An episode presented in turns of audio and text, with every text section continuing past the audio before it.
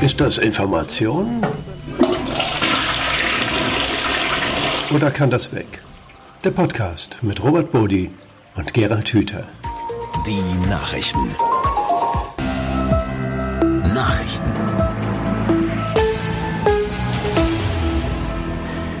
Ja, herzlich willkommen wieder bei Ist das Information oder kann das weg, dem Podcast mit Gerald Hüther und Robert Bodi. Schön, dass ihr alle dabei seid. Gerald, guten Tag. Guten Tag und herzlich willkommen. Wir schauen heute auf eine Meldung, die sich äh, auf den ersten Blick verwirrend anhört. Da steht, Geschlechterungleichheit zeigt sich im Gehirn. Da haben äh, Forscher äh, die Gehirne von Menschen, fast 8000 Menschen aus 29 Ländern beobachtet und haben festgestellt, dass Frauen in Ländern, in denen sie stärker diskriminiert sind, eine andere Gehirnstruktur haben als in Ländern, wo sie mehr Gleichberechtigung erfahren. Äh, das ist natürlich erstmal berührend. Erstmal die Schlagzeile. Geschlechterungleichheit zeigt sich im Gehirn. Klingt ja überhaupt nicht politisch korrekt, wo wir alle davon ausgehen, wir sind alle gleich, gibt keine Unterschiede. Dann liest man genau nach und stellt fest, aha, eigentlich kommt die Ungleichheit aus einer Ungleichbehandlung. Gerald, hat dich das überrascht? Nee, nee, das hat mich natürlich nicht überrascht, weil ich schon seit, seit den 90er Jahren immer wieder in der Öffentlichkeit versuche, die Botschaft herüberzubringen, dass das menschliche Gehirn zeitlebens formbar, umbaubar, plastisch, lernfähig ist und dass es natürlich, wenn man dann unterwegs noch mal eine neue Erfahrung macht oder eine neue Fähigkeit erwirbt, die schönsten Beispiele sind damals äh, untersucht worden, als jemand äh, zum Beispiel jonglieren gelernt hat. Ja. Musst am Anfang hast du keine Jonglierverschaltung im Hirn, du kannst es ja noch gar nicht.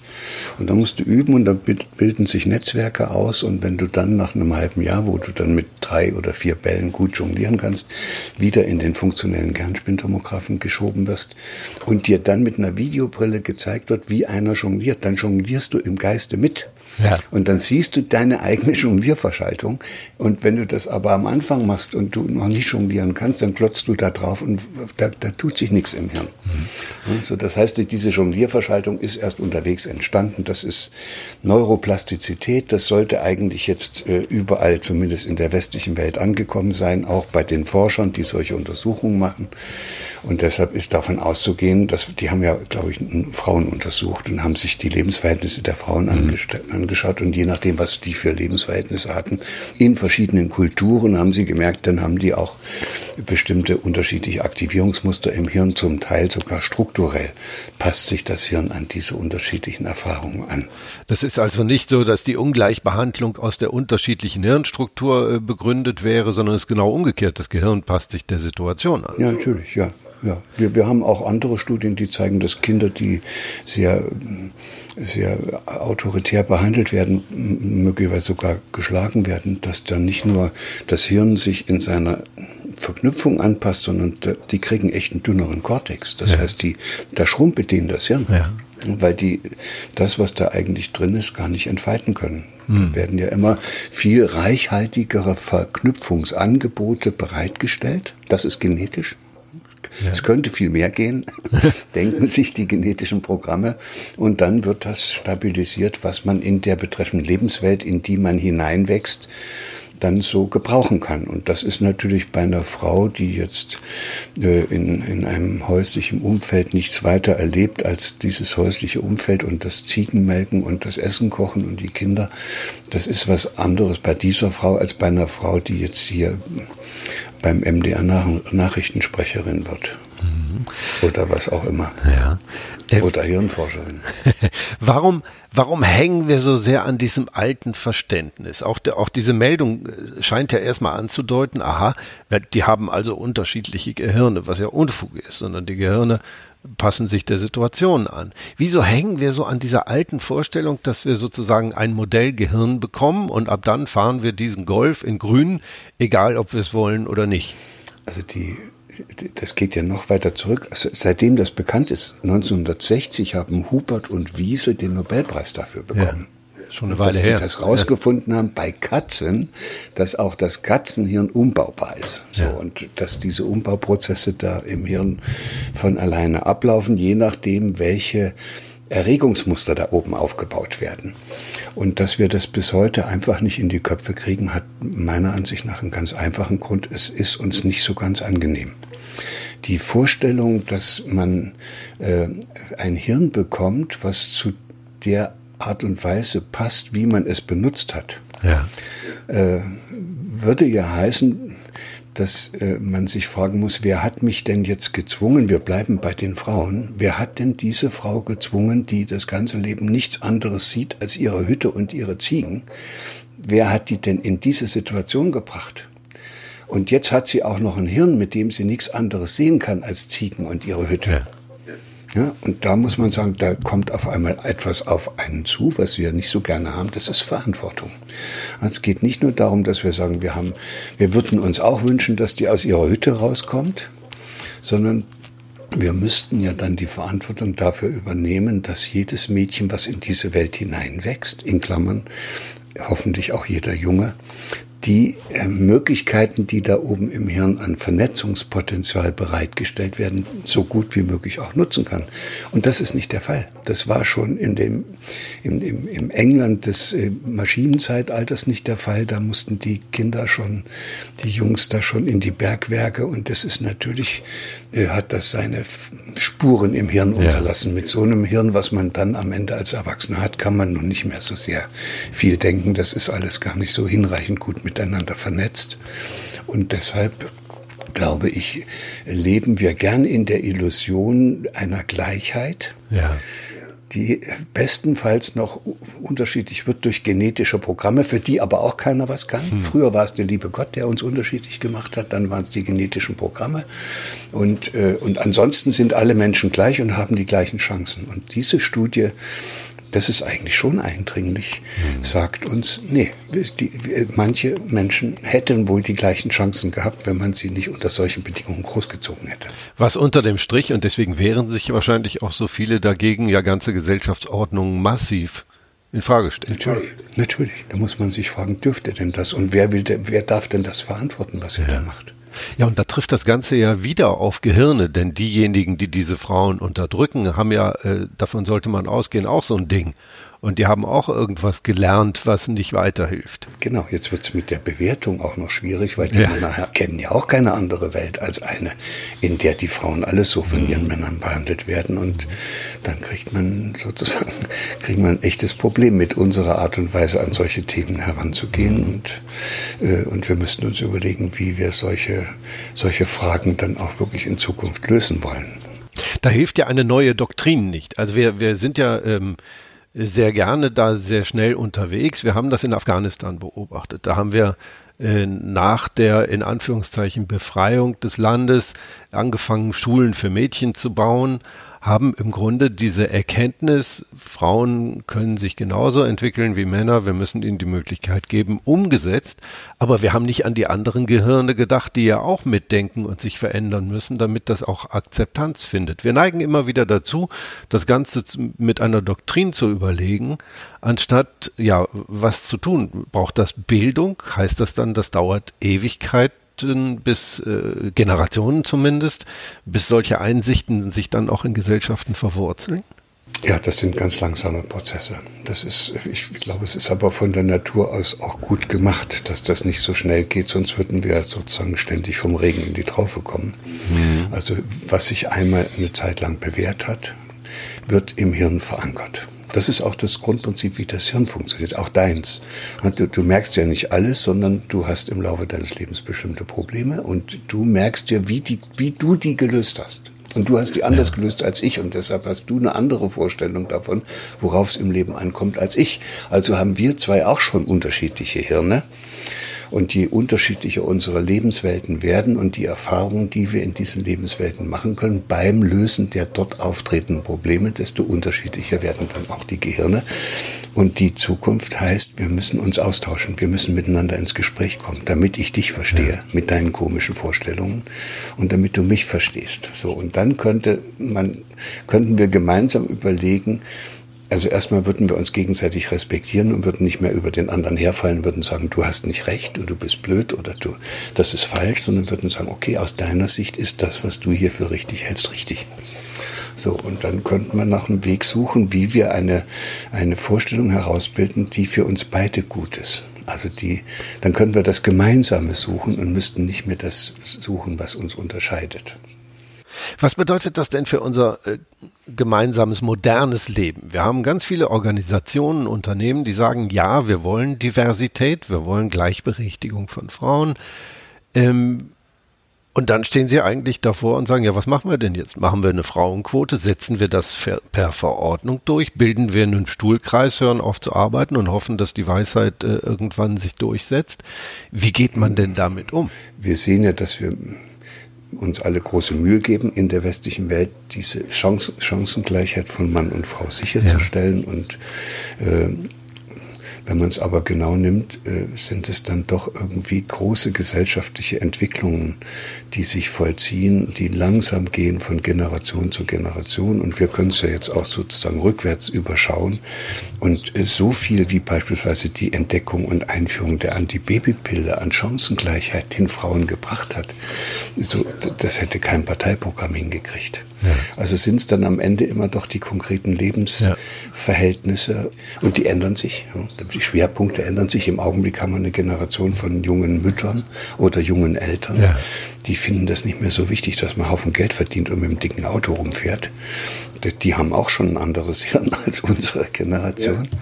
Und äh, so verschiebt sich das allmählich und das ist auch gut so. Was mir Gedanken macht, ist eben, äh, hm. es, es, gibt ja auch Menschen, die einfach äh, sich im Gedanken eine Vorstellungswelt aufbauen. Also äh, zum Beispiel, wenn die in so einer Sekte sind. Und dann haben sie also so eine Vorstellungswelt, die ist sehr mhm. klar definiert und in, innerhalb dieser Vorstellungswelt können sie, die, diese Vorstellungswelt richtet sozusagen ihr gesamtes Denken, Fühlen und Handeln aus. Und als Hirnforscher muss ich sagen, dann kriegen die auch ein Hirn, mit dem sie genauso denken, fühlen und handeln. Was ja erstmal sehr bequem und zweckdienlich ist. Das ist ja auch der, genügt ja auch der anderen Forderung und äh, entspricht der Arbeitsweise des Gehirns Energiesparen. Das ist natürlich ja. leichter, erstmal in diese Muster reinzugehen und das mitzumachen und sich anzupassen. Und dann hat man ein Hirn, mit dem man gut reinpasst. Alles wunderbar soweit. Ich frage mich nur, was denn jetzt also das wäre auch mal interessant zu gucken, ob, verschied, ob die Mitglieder verschiedener Parteien und, und sonstiger Vereinigungen ja. auch unterschiedliche Gehirne haben. Also ein typischer FDP-Vertreter oder CDU-Vertreter müsste sich im Hirn also auch unterscheiden von einem Grünen. Das wäre das, ein spannender das Podcast. Haben wir noch gar nicht, das haben wir noch gar nicht nachgeguckt. Aber eines, aber eines, das wäre eine Studie, die ich gerne mal machen würde. Es äh, kann ja sein, dass ein junges Mädchen um bei den Frauen zu bleiben, mhm. Äh, mit 13 oder 12 oder was weiß ich, in diesem frühen Alter auf die Idee kommt, dass es eigentlich im falschen Körper lebt und, äh, und lieber ein Mann wäre. Ja. So, und dann äh, versucht es natürlich, sich die ganze Zeit vorzustellen, wie das wäre, orientiert sich an allem, was männlich ist, lebt dann auch so, kleidet sich auch so und versucht sozusagen Mann zu sein in einem weiblichen Körper. Ja. Und da sage ich dir, ich leg die Hand dafür ins Feuer, die hat dann auch ein Hirn, was sich von dem unterscheidet, was sie bekommen hätte, wenn sie sich äh, mit 13 dazu entschieden hätte, eine Frau zu sein das einfach zunehmend männlich wird, weil es sich mit männlich beschäftigt. Wird dann so, wie man, ja, das Hirn wird so, wie man es ja. nutzt und vor allen Dingen wird es so, wie die Lösungen aussehen, die man ja. im Laufe des Lebens für die Probleme, die man hat, gefunden ja. hat.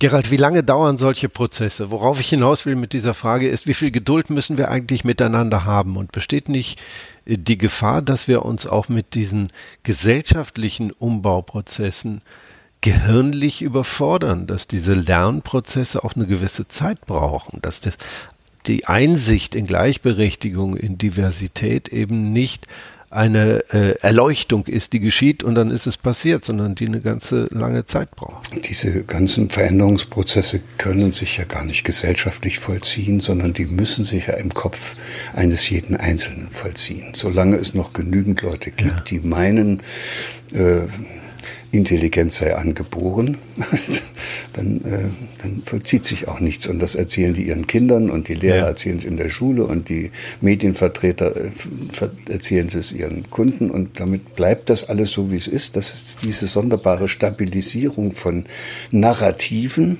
ja, die die Gesellschaft aus irgendwelchen ja. Gründen nicht wieder los wird, weil zu viele dran glauben. Und, äh, und deshalb sind die eigentlichen Veränderungsprozesse immer dort zu suchen, wo der Einzelne sozusagen dieses Narrativ verlässt. Also in dem Augenblick, wo du dich entscheidest und dazu, du dich dazu entschließt, äh, nicht mehr daran zu glauben, dass das Gehirn, dein Gehirn genetisch determiniert ist, dann bist ja. du raus.